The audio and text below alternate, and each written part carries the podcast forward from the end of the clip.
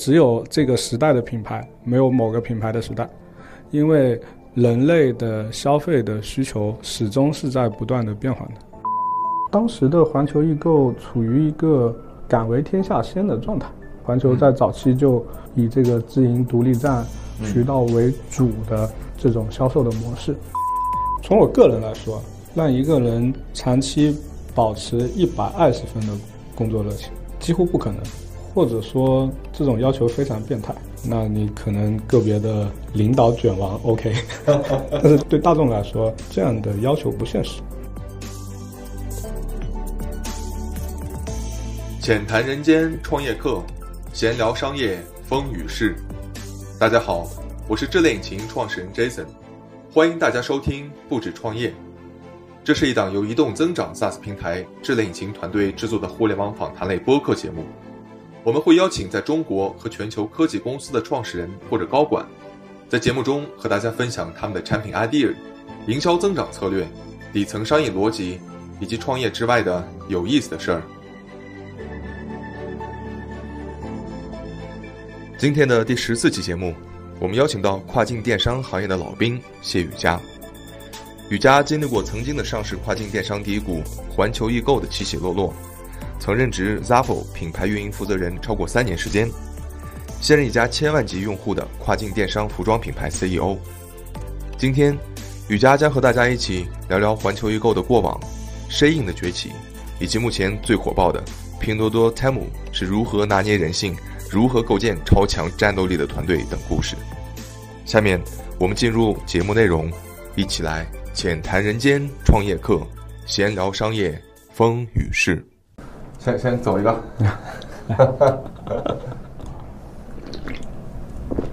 其实跟雨佳很熟悉啊，但是之前一直没聊过你在职业生涯早期的一些故事。你是哪一年进入电商的？跨境电商？二零一六年一月。二零一六年一月，对，是什么样的机缘巧合加入这个行业？当时是我刚来深圳嘛。二零一五年的下半年，跨境通并购了环球易购上市。对，然后二零一六年我刚来的时候，处于那个环球易购的急剧的扩张的阶段。这个阶段，环球易购发力做移动的 App，我就当时有这么一个机会，就进到了环球易购做环球易购 App 的产品经理。哦，你是产品出身？嗯，对。我在更早之前待过几家软件的公司，主要做技术支持。那那时候一六年这个加入环球，整个的跨境电商。是什么样的一个环境？都有什么样的一些这个百家争鸣，一些玩家在上面？一六年刚加入环球的时候，跨境电商的行业格局是属于一超多强，一超就是就是环球易购，是这个行业当之无愧的这个老大吧？算是跨境电商第一股啊！对，就无论从规模上还是从资本运作上，都是当时事实上的事实上的行业第一。它处在一个阶段，是属于，呃，我当时看人有了一个很有意思的分析。中国最早的第一代的跨境电商是叫 D 叉 DX，后还有兰亭，这个是最早一代的跨境电商。然后到了第二代跨境电商的老大，就变成以这个环球的几个自营的网站为主，Galbest 和 Sami Dress。兰亭的 Box 就是兰亭，其实要比。环球其实还要再早一个阶段，对，更早。那那时候你们都是最早是以这个独立站以 Web 的形式存在的，后面才开始起了规模、起了量，才转向这个 App。对，基本上一六年的时候，可能百分之八十到百分之九十都是在 Web 上面。那环球做的，像刚才你谈到的行业的第一，它跟这些友商相比的话，有哪些优势？是怎么做到这个？我们所谓的 A 股上市跨境电商第一股，我觉得现在重新回看来说，当时的环球易购处于一个敢为天下先的状态。首先是最早以独立站的形式快速的发展的，环球在早期就最早的时候就确立了以这个自营独立站渠道为主的这种销售的模式。当时在市场上几乎很少会这么去做。以独立站为主的发展模式，你就要确定好投入自己，比如独立站研发的资源、物流啊、配套的资源，都把它有效的整合在一起了。这个是敢为天下先的一个。然后第二个是环球易购是早期吃了很多流量上的红利，当时放到二零一六年的时候，全中国在 Facebook 上面花过一万美金预算的人，凤毛麟角。哦，是吗？啊，在 Google 上面花过大量预算的人也凤毛麟角，所以当时的广告非常之有红利，那公司简直就像一台赚钱的机器。是的，就当你投一块钱广告费，广告费下去能轻松获得十块钱、五块钱收入的时候，就不断的往里投呗。嗯，对，就看这 RY 了。是，这个还很有意思啊！敢为天下先，第一个吃螃蟹的，对吧？嗯从流量的角度、渠道的角度，还有独立站的这个角度，嗯所以在那时候很多大家还是放在亚马逊或者放在 eBay 上这些地方去卖，是？当时的亚马逊规模也远没有今天这么大，当时可能中国有一些零零散散的卖家在 eBay 上啊嗯开店的，总之往出海这条路走的就不多。当时的环境是，大家都能很简单的想到，这是一个很简单的逻辑。我想开一个网站，面向国外的客户直接做这个 B to C 的销售，但是随之而来你会有很多的问题，你就会面临的问题是你是如何去建网站，如何去组织资源，嗯组织物流啊，甚至你要如何去开拓这个专门面向国外的这个供应链啊。对那当然，你今天看这一切都是行业非常之成熟，对，但是在当时的那个市场环境下，确实是一个极其不成熟，就就比较原始的一个状态。你需要自己去组织这些事情。是的，你想那时候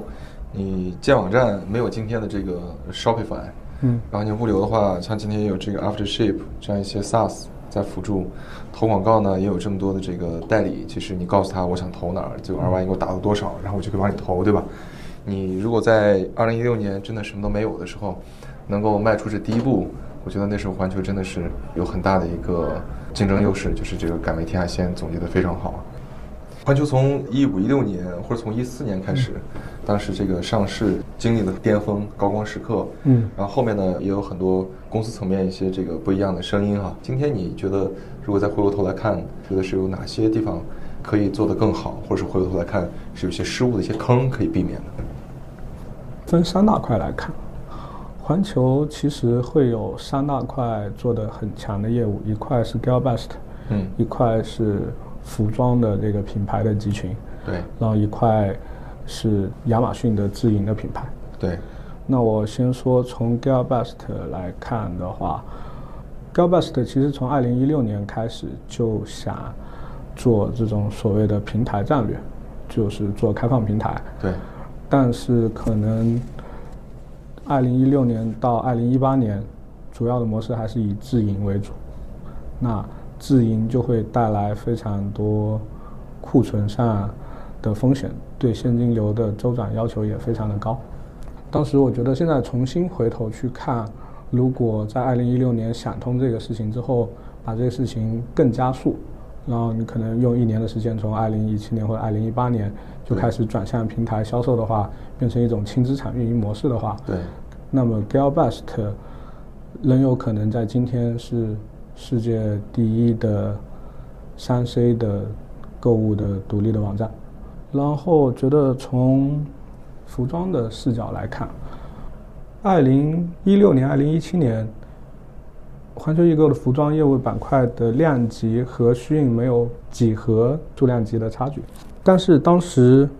我觉得虚影想通了一个事情，是说它需要把整体的体量发展的越来越大，然后来降低各个模块的成本。所以虚印在二零一六年跟二零一七年的时候，在做大量的事情是，虚印开了大量的国家的站点，包括中东，呃，包括当时的欧洲的这些西班牙、法国这些小语种的站点。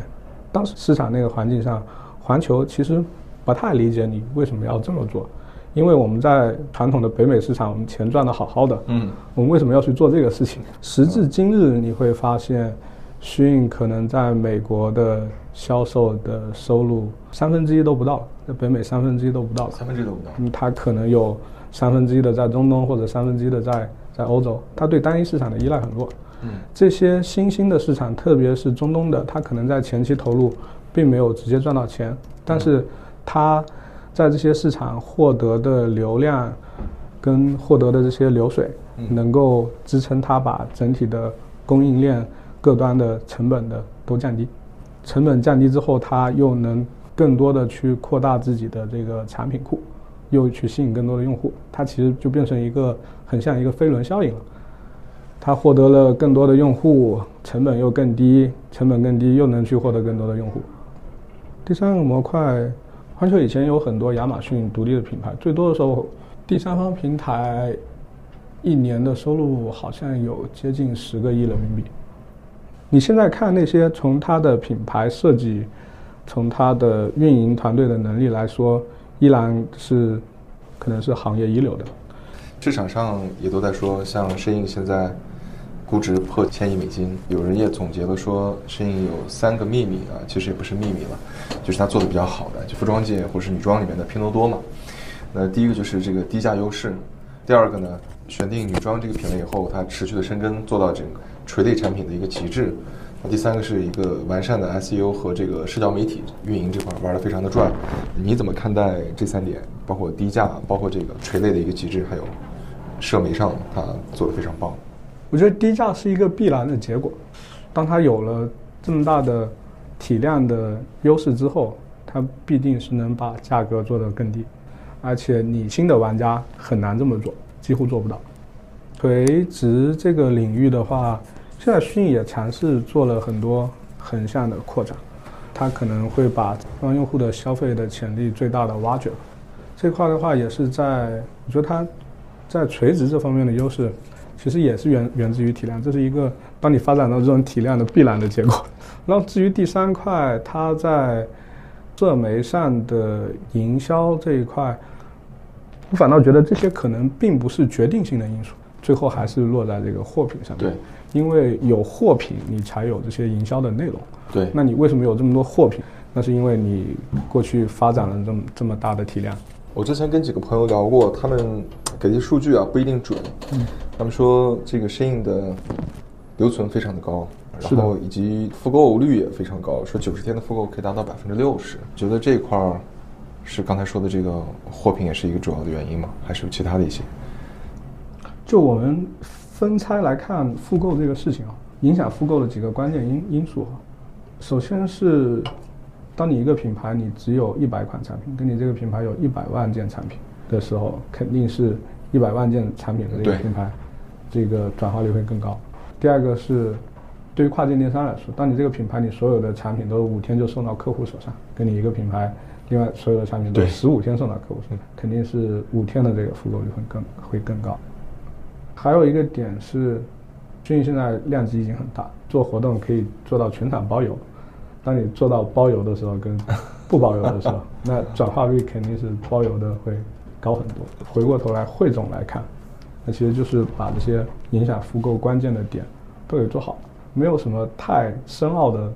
道理，都是把很简单的事情做好了就行了。把很简单的事情做好，多 SKU 物流的效率啊，包括这个给用户的体验，你的包邮成本各个方面。对。然后说到这个物流和供应链这块儿，大家都。业内朋友经常说，这个深印其实可以在这块封神啊，有一套很很牛逼的这个供应链系统。也有人说，这个深印的这个人可以把它代码可以抄，但是它这个供应链你是搬不过来的。嗯，就这块有什么了解吗？我们可以提前说说，他们呢，其实现在供应链的这套东西，很多地方在跟虚印学习。虚印的这套所谓供应链的系统逻辑，其实就还是赋能给供应商，告诉你，你来我这里备多少货。我有一个过去，你可能很，我要口头告诉你这个卖的好，你再来给我补单。但是今天新的供应商已经能够实时的看到他们产品的销售，系统上会实时提醒你，你该准备多少货给我补过来，做到这种程度。这个事情无法超越吗？回过头来，它就是一个软件的体系，没有什么太深奥的，没有用太高端的技术，没有。它只不过这套系统能够让。供应商都加入到里面，给到供应商很多的信息，让供应商充分的能参与到他们这个生意里面。今天的 Tom 的系统也一样，本本质上这个软件层面都研发一下就能赶上来的。对，本身你做的不是一个，我老说这句话，不是造一个造火箭，对吧？对。呃，其实给你造车，给你造手机，或是给你做一个软件，其实从从技术的难度来讲，其实不存在的。不存在，不存在。主要还是它这个生态比较厉害，它能把中国的南方和中国的北方都有大量的十个人以下的小工厂。嗯，它能够把这些看上去不太标准的工厂资源，都用它的一套标准的流程给管理起来，啊，加入到他们这个体系来。我觉得这一点很厉害。好像一个分布式的供应链。对，就是还是把社会上这些零散的、嗯。不标准的生产力都给它组织起来，给自己利用了。我经常觉得迅运的这套供应链体系，就和美团的给外卖骑手发单的那套系统一样，就把这些看似社会闲散的资源都组织起来，但是迸发起来的能量是很大的。对，而它这个组织力确实非常强。嗯，是的，刚才其实提前聊到这个 Temu 啊，就是拼多多这个出海版，嗯呃，然后也聊到了这个它的供应链，因为也是最近跟一些朋友在聊，就是聊它的这个组织战斗力怎么这么强。嗯其中一块儿呢，Temu 靠拿捏人性，不断的去这个探索和试探这个合作方的一个底线。OK，啊，OK，、呃那这块儿其实也听到了很多的这个反对的声音，就是你觉得这么操作下去的话，你把整个生态这个都卷起来，你觉得这个可持久吗？供应商这个能扛得住吗？供应商愿意参加，本身它是一个市场行为，证明供应商现在没有更好的活可以去干。所以特姆厉害的地方就在于他选了一个很好的入场的时机。嗯经济在下行，全球的工厂都缺货，全球的工厂都缺订单，全球的消费能力在下降。他去美国告诉大家，你来我这里就可以像一个百万富翁一样购物。对下面就我上面就各种琳琅满目，对一美金、两美金的产品，这本身是一个市场的行为。就是对于普通消费者，大家可以看到的是，我真的在拼多多上，在美国，嗯，我可以一两美金买到一个不可思议的这样的一个东西，嗯对吧？嗯好像你刚讲那个例子非常对，就每人都是百万富翁了，嗯啊，millionaire。但其实电商我们看呢，像现在的这几家，尤其是像拼多多，大家可能会说你前半场烧钱，对吧？后半场来做这个成本管控。嗯 OK，美国亚马逊，呃，也听到一些消息，就是他们也把这个下沉市场，就是四十美金以下客单价的，嗯可能基本都让出来，他们可能会做这个客单价更高的一些东西。对，那其实在这客单价低的这个市场里边，你看到包括 TikTok、Shopee，还有这个拼多多啊等等，其实都包括 Shein，可能都在那边开始卷。嗯。那卷到后面，其实从老百姓的角度，消费者我们肯定是得益的啊。嗯但是对于企业巨头在卷的时候，不是每家都能够卷得下去。你觉得在成本的一个控制上，或者说呃这条路能够走多远啊？这样的烧钱的一个路，它它最终怎么可以转型到一个真的是一个货品一两美金，我还能够支撑得下去？我觉得大概率他们会就和国内的拼多多一样，长期的在这个下沉市场给抓住。因为原来美国有自己的做这个下沉市场的 Wish，对然后 Wish 现在逐渐的不太行了嘛，然后现在拼多多重新进来了。首先是这种低价的产品，它永远有市场，但是需要花多长时间来做到这个转型，我觉得这个就比较难预料了。我觉得就美国的市场环境跟中国的是还是很不一样。Wish 早期会在美国遭遇了很多关系，主要还是仿冒的问题。今天放在拼多多身上一样，一样。就问问问题非常的多。当你想把这些全部都合规以后，那你会发现你的产品跟其他产品已经没有什么竞争力上的差别。是的，这一点上面，在服装这个点上面，拼多多未来还是做不过虚印的，因为虚印是背后是很多家的供应商，几万的设计师，对，背后是这种能量。那拼多多背后的能量是什么？拼拼多多现在背后的能量是一群特别善于仿冒，特别善于把成本压榨到极致对，的供应商没错，的生产商，对，本质上还不一样。在在服装这个事情上，可能很难很难卷赢迅运。对，所以他们说这个 Temu 最初的一个定位，其实海外的淘宝其实想做这个时尚女装，但是确实面临的刚才你说的这这几个问题，Shein 在这边儿，对吧？因为今天的市场环境很难说有一家公司它是纯粹的一个女装的供应商，嗯它自己设计产品，它自己生产，它给你供货，它放到你这里卖，卖了多少才算你的，卖不卖不完的库存货权还在你自己手上，你还要压库存。今天市场上这样的供应商非常之少，消费者需要的是什么？在服装这个点上，消费者不是还还是持续需要新的东西吗？对需要有人给他设计新的东西吗？是的，那消费者还是为你的设计能力来买单。拼多多今天显然不具备这个能力。所以其实从这个角度讲，他们的一个呃方向的转变，从一开始去聚焦于说这个服装，从这样一个标品转向这个非标品，一两美金的这样的一些或者几美分的这个生活用品，那这个可能是他们做了一个也很正确的一个战略的抉拼多多。这个是个噱头，拼多多天天告诉大家说，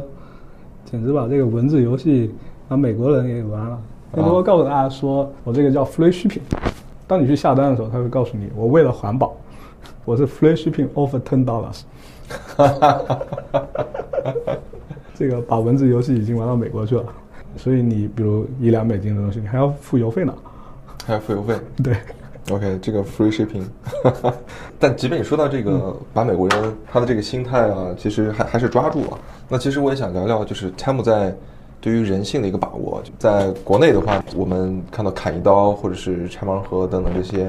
呃，游戏化的拉新的玩法，嗯或者留存的这样一些玩法，其实拼多多对美国用户的这个教育成果看起来也是非常成功的。美国人也在社交媒体上疯狂的转，哎，今天这有一个什么东西，然后丢到这个他的 WhatsApp 的朋友圈里，或者丢到他的这个 Ins 上，或者丢到他的 Facebook 上，嗯让大家说你来帮我砍一刀，就差一点了，最后砍一下。就这套似乎在美国也玩转了，所以从这个角度，我是不是可以理解为，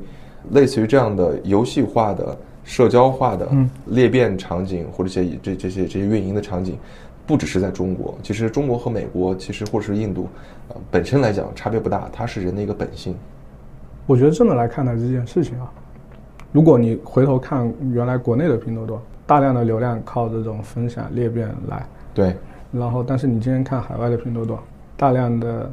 流量还是来自于广告，虽然有分享的裂变带来的流量，但我相信占比远没有广告的大，这个是现状啊，嗯。就它并没有说彻底颠覆它现在以广告为主的这个流量模式。然后第二个事情是，我在思考这个事情。以前其实我们测试过，我们给我们以前全球各地都有用户，邀请了各种用户参加，嗯，那最后发现，新兴市场的参与热情度是这些成熟的欧美市场的这个参与的热情度的十倍以上。新市场就是东南亚、印度、中东。是这个，我觉得分享裂变这个事情，不是什么太新鲜的事情，对于美国人来说啊。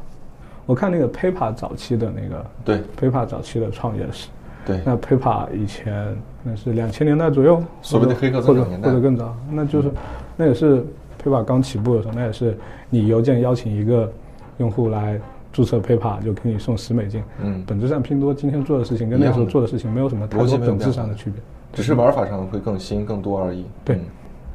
所以其实从这个角度看，如果说做在海外做裂变，还是要更加的简单明了，类似于像砍一刀这种，还是有些太过复杂。我认为 PayPal 早期的邀请一个人注册送十美金那个已经很好了，非常有效。非常有效。对，就回过头来就好好做好自己的产品，做好自己的供应链就行了。你今天你一个 NPS 八十分的产品跟一个 NPS 五十分的产品放在那里设计一样的游戏，去让人参与，那肯定是 NPS 八十分的那个产品效果会好很多，对，而且是倍数级别的对，差距。那显然你这个分享裂变只是一个渠道的方式，也提不了你的 NPS。对，NPS 还是你的产品，对，本身还是你的服务。是，其实有一个问题，一直是我最近几天跟不同公司的这个老板一直在交流啊，关于这个团队的战斗力，Tamo 的这个团队战斗力是非常爆表的。我们从不同的地方啊，不同的渠道听到了他们有很多的这个一些做得好的地方，譬如说老板是允许员工去犯错的，也比如说他这个公司的结构非常的扁平化，从上到下决策效率非常的高，不开那么多的会。还有一个就是内部的一个赛马机制，沿用了它在国内拼多多的这套七二幺的一个淘汰制，百分之二十的人可能拿不满今年的一个呃或者是这个季度的一个奖金，然后百分之十的人末位淘汰制，基本就走了。那类似于像这样的一种文化，你觉得它是不是可以复刻到每一家公司啊？包括说你现在自己做公司的话，呃，你是怎么来对你的这个文化或者对战斗力呃进行要求的？这个事情我是这么看的，从我个人来说，让一个人长期保持一百二十分的工作热情几乎不可能，或者说这种要求非常变态。但是我觉得我的目标是让我的团队长期都能保持一个九十分的嗯工作状态。从人性的角度来说就是这样，对，就是你不可能让一个人长期的都一百二十分的就不要生活了，对，都照在工作上。对，那你可能个别的领导卷王 OK，但是对大众来说，这样的要求不现实。这样的要求最后只会变成浮于表面，表面看上去你很忙，幺幺幺幺六，就早上十一点，晚上十一点，嗯，一个一个礼拜六天班，长期要求下去，那只会变成最后大家晚上十点在公司打游戏，大概率是这样。在某一个阶段，团队可以这么要求，但是长期来看，这种要求不不太现实。我说从人性的角度来说，不太现实，有点反人性。呃，最后呢，我们来聊一聊 A I G C 人工智能这一块儿。从二月份、一月份 Chat GPT 火了以后，呃，我们其实可以看到各行各业基本上都在寻找跟 A I G C 结合的一个机会啊，特别是在电商这块儿。你说传统的一个平面模特，它被 A I 模特取代。其实可以节省很多的成本。你雇佣一个平面模特，可能一件衣服啊，你一个试穿可能一百两百，然后可能需要等一到两周才能收到一个成品。包括说你在这个运营的文案上，你自己写出来的，就好像刚才就我们讲的去中东啊，或者是做一些这个新兴市场，你团队不可能说有那么多的呃瞬时间出现说，哎，我中东语或者沙特这样的一些语音的高手啊。那 ChatGPT 其实在这方面啊，对你的 SEO 对你的整个的文案的提升都有很多的一个帮助。你觉得从电商领域来讲，AIGC 有哪些可应用、可想象的点呢？其实时至今日，我看到的应用场景，目前除了文案营销以外，目前还不太多。比如说，大家都喊着模特要失业了这个事情来说，其实本身这个非常细分的赛道叫 AI 模特，是有一家大公司的，应该是叫 ICM，他们在这个行业已经做了可能有三年的时间了。他们 AI 做的模特图跟现在所谓用这个叫现在这些图片 AI 工具生成的，还是有很大的优势。现在图片生成的基本上在服装的细节上都完成的不完美，嗯，都完成的很有瑕疵。就噱头是这样，好像是 OK 了，但是你最后上去之后，你发现根本就不是那个。它本身在 AI 做模特图这上面，它是需要大量的调试的。这家叫 ICM 的公司，其实在在国内已经拿下了很多一流品牌的客户了。就我们可能两三年前，在淘宝上、在天猫上看见国内的一线品牌的模特图，就是 AI 生成的了。这件这件事情不是今天发生的。OK，但是实际上这个事情还是有最后一些技术的门槛在的。可能你把这个图做到九十分相像，是 OK 的，但是。但是如果你这个图还原程度只有九十分跟一百分的比，那效果会大打折扣。嗯，那其实我们看整个跨境电商赛道，其实现在已经非常卷了。你无论从各个垂类的角度，你做母婴的、时尚服饰的，再或或者说做三 C 啊等等，每个垂类赛道其实都有自己的一些龙头在里面。再说你说做这个 D to C 的，或者专门做亚马逊的，其实也会有很多这些头部企业。你觉得？包括这个 A I G C，刚才我们也聊了，其实它应用场景也是有限的，至少在今天看来啊，想象空间就摆在那里。你觉得跨境电商这个赛道就是卷到现在，还有什么样的机会？如果说一家公司现在想这个进入这个赛道的话，它能够做什么呢？总结来说，我觉得这个事情我是这么看待的，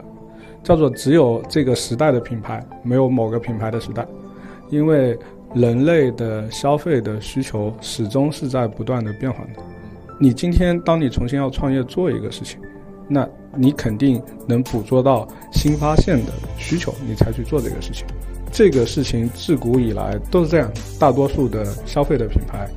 除了极少数的几个，那都是起起伏伏的，都会有自己的周期。只有这个时代环境下诞生出来的品牌，没有说一个品牌能够主宰很多个时代。好，谢谢雨佳，总结的特别棒。时代环境下诞生出来的品牌，我们要去捕捉这个用户的新的发现的这个需求，个性化、品质化，包括品牌化，或许才是将来电商长期发展的一个一个方向。好，谢谢雨佳，那我们今天就先到这儿。好，谢谢。感谢大家收听由智链引擎团队制作的播客节目《不止创业》，欢迎订阅并分享我们的微信公众号“智链引擎”。大家下期节目见。